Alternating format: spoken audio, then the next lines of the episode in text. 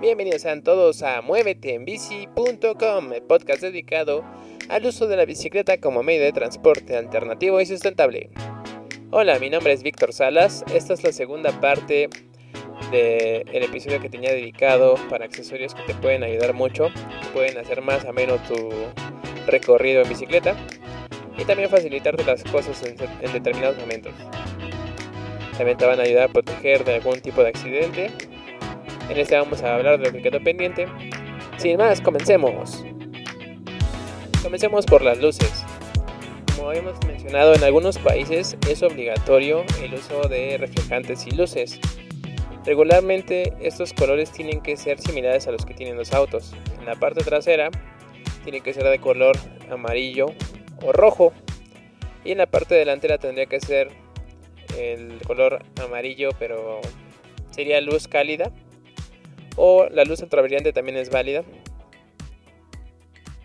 ¿Por qué deberían de ser? No es una regla, tú puedes traer cualquier color de luz, pero sí tiene que ser lo más em, similar a lo que utilizan los automovilistas. ¿Por qué te digo esto? Porque el automovilista ya, ya viene con esta mentalidad de, eh, de que de este tipo de luces rojas y amarillas pertenecen a otros vehículos.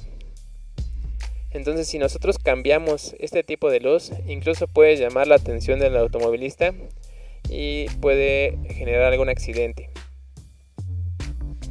De hecho, si por ahí ojeamos los reglamentos de tránsito, llevar muchas luces para los automovilistas o luces demasiado brillantes tendría que ser una falta, pero regularmente en nuestros países de habla hispana son cosas que no hacen caso. Y el automovilista pues regularmente hace lo que quiere y pone luces ultra brillantes en la parte de adelante y luces eh, que parpadean hasta creo que me parece que ponen estrobos y todo lo que no debe de ponerse en cuanto a luces se refiere. Pero por norma general deberían de traer los vehículos en la parte trasera las luces rojas para el freno y las luces amarillas para intermitentes. Entonces nosotros podríamos bien utilizar una luz amarilla o roja para indicar que eh, somos un vehículo y que nos vean la luz de adelante. Te mencioné que había luz cálida. Regularmente lo que nosotros buscamos como ciclistas, en especial en el ciclismo urbano, pues las calles y las avenidas principales tienen demasiada luz. Nuestras luces de para bicicleta pues no son tanto para ver el camino. Y esto pues cuando son novatos piensan que tenemos que apuntar la luz hacia el piso esto no es eh, especialmente efectivo. Lo que a nosotros nos interesa como ciclistas es que el automovilista nos vea. Regularmente yo utilizo la... o bueno, em, dejo mi, mi faro, mi foco de adelante a la altura de que pueda reflejar al automovilista los retrovisores, el espejo retrovisor y los laterales. De esta forma pues tú evitas que eh, se te cierren sin verte, ya que pues vas a reflejar toda la parte de la cabina del coche y pues de esta forma eh, como experiencia personal he evitado que los automóviles, especialmente los taxistas, pues me avienten el coche cuando voy rodando de noche. Ese es un tip que no todos suelen utilizar, pero recuerden, las luces no son para que nosotros veamos, es para que los automovilistas nos vean. ¿Qué tipo de luces vamos a encontrar? Pues hay una gran variedad. En cuanto a la luz delantera, vamos a encontrar con diferentes tipos de lúmenes. Esto quiere decir la potencia de iluminación que, vas a, que va a tener la, lámpara. Y hay, de, hay recargables, hay de pilas. De hecho, pues puedes poner solamente reflejantes. Estos yo no los eh, recomiendo para el uso urbano porque pues en el momento de que el vehículo como llevan los vehículos regularmente luces rojas y amarillas, estas no tienen la suficiente, eh, suficiente fuerza para que el automovilista pueda verte cuando utilice los retrovisores. Es siempre y siempre será más efectivo la luz enfocada a todo lo que es la cabina, no al piso, la cabina.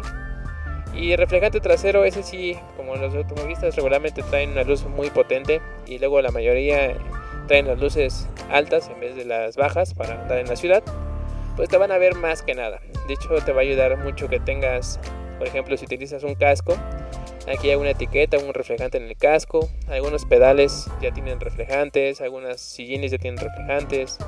Hay reflejantes para que puedas tú pegarlos como tipo sticker. Hay mochilas con reflejante. Hay ropa deportiva que también refleja la luz de forma bastante efectiva.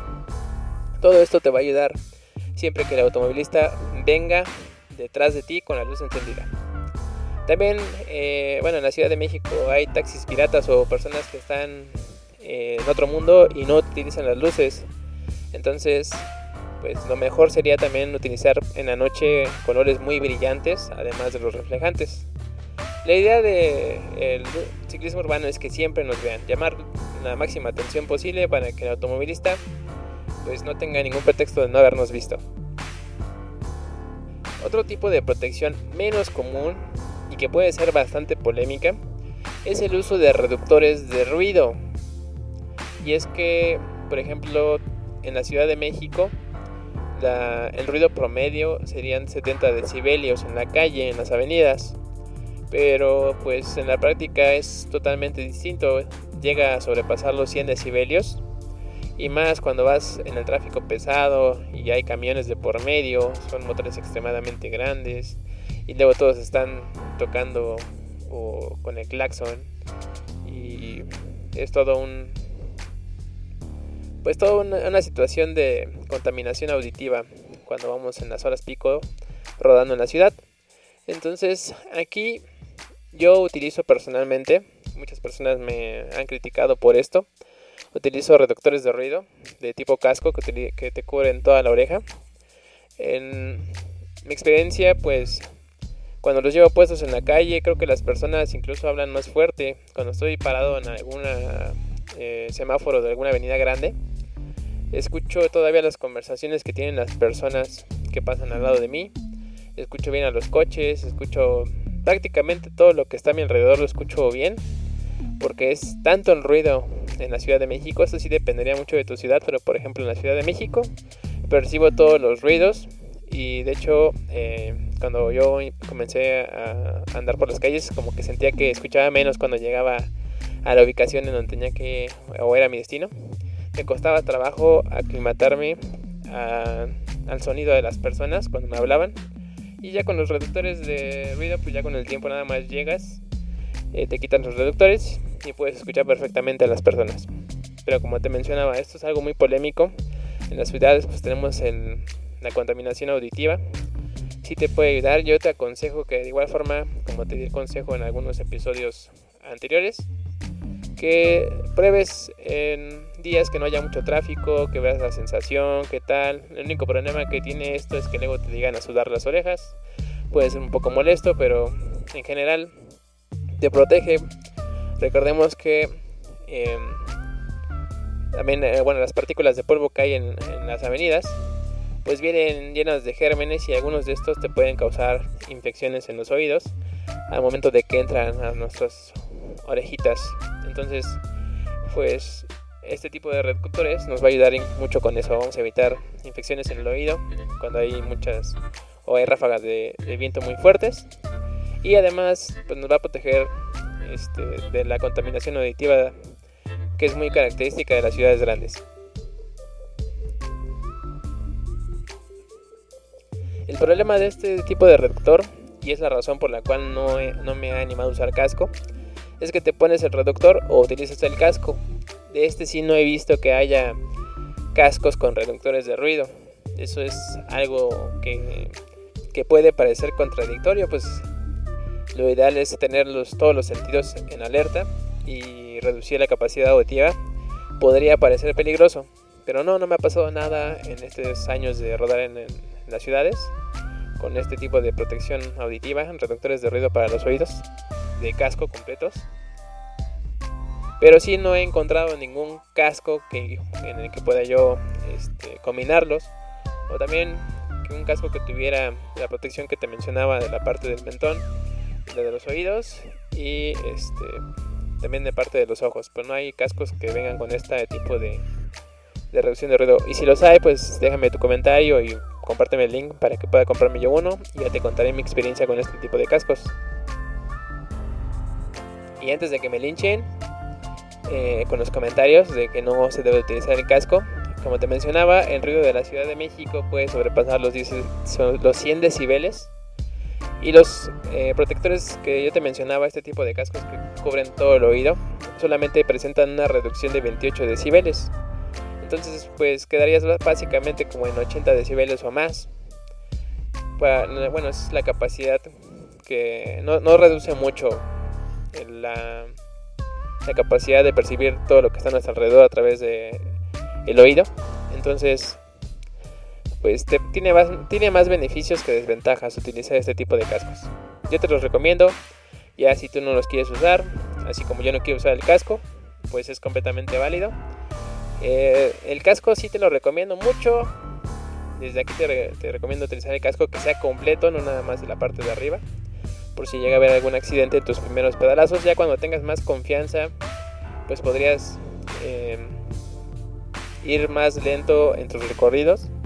Salir con más tiempo para ir más despacio. Y si vas más despacio, pues obviamente cualquier accidente pues se reduce considerablemente. ¿Qué es lo que yo hago regularmente? Yo pues me aviento recorridos de 10 kilómetros, 15 kilómetros para uso urbano. Y no voy tan rápido, regularmente voy entre 30 kilómetros por hora, 20 kilómetros por hora y llego con bien a cualquier parte a donde me dirija. De las dos veces que me he caído, pues iba bastante rápido, yo creo que unos 35-40 kilómetros por hora. Afortunadamente no me pasó nada, pero a bajas velocidades tienes mayor control y hay más oportunidades de que puedas reaccionar con prudencia y pues con mayor control de la bici. Otro de los accesorios que deberías de tomar en cuenta para llevar en tu bici son las mochilitas que venden para los cuadros, ya sea para la parte de arriba, ya sea para la parte de abajo. Hay algunas pequeñas mochilas que son también para la parte que es el manubrio. Otras que van en el tubo del asiento. Cualquiera de estas mochilas te va a ayudar para llevar pues parches para bicicleta, alguna cámara extra, es muy importante llevar cámaras extra porque es la forma más rápida de reparar un pinchazo. Y pues debes llevar aquí tu pequeño kit de herramientas para que sea de la forma más rápida posible. Por eso te mencionaba también de los guantes. Porque si vas a ir a trabajar o a la escuela te van a proteger las manos de la suciedad que se puede llegar a, a pegar a tus manos. De igual forma, pues si tú acostumbras a llevar muchas cosas, seguramente utilices una mochila. El uso de mochilas al ciclismo como ser propiamente un ejercicio aeróbico va a hacer que transpiremos y en la parte de la espalda si llevas tu mochila pues inevitablemente vas a terminar con la espalda mojada a donde llegues. Una forma sería pues llevar un cambio de, de playera en la mochila. La otra forma sería instalar una parrilla en la parte de atrás de la bici hay de muchos tamaños, incluso hay parrillas que ya hasta tienen alarma, hay muchos gadgets relacionados con las parrillas. Pero estos te pueden ayudar para que tú pongas aquí tu mochila y tu cuerpo siempre esté bien ventilado y no transpires, bueno, que no sudes en la parte de la espalda. Hago mención de esto porque pues al momento de que llegamos a nuestros destinos, si no te cambias la playera, si no tienes eh, forma de, de secarte la espalda, pues puede ocasionar que tengas algún resfriado. Bueno, ya mencioné que la bicicleta es un ejercicio aeróbico y como todo ejercicio requiere que nos mantengamos hidratados eh, durante el entrenamiento. Entonces también hay portabotellas y puedes llevar aquí eh, para hay de varios tamaños, puedes llevar en varias partes de tu bicicleta. Hay incluso algunos cuadros que ya vienen con tornillos para que puedas meter accesorios. Uno de estos es el portabotellas. Y pues es muy importante siempre ir hidratados. Incluso hay mochilas para ciclista o para eh, ir a correr o para muchos tipos de deportes que ya vienen con 2 litros de agua. Puede ser una opción.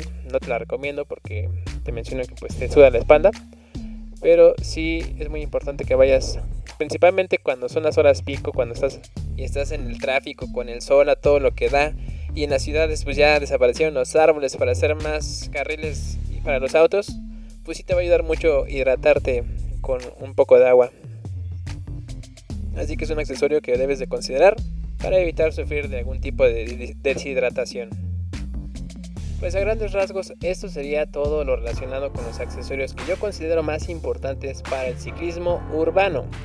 Hay otros accesorios que pueden ser muy importantes, pero para otro tipo de ciclismo. Nosotros como ciclistas urbanos, lo que buscamos es utilizar la bicicleta como un medio de transporte alternativo para llegar a nuestros hogares, para llegar a nuestros trabajos y para llegar a nuestra escuela. Prácticamente para llegar a cualquier lado que se encuentre dentro de la periferia de donde vivimos.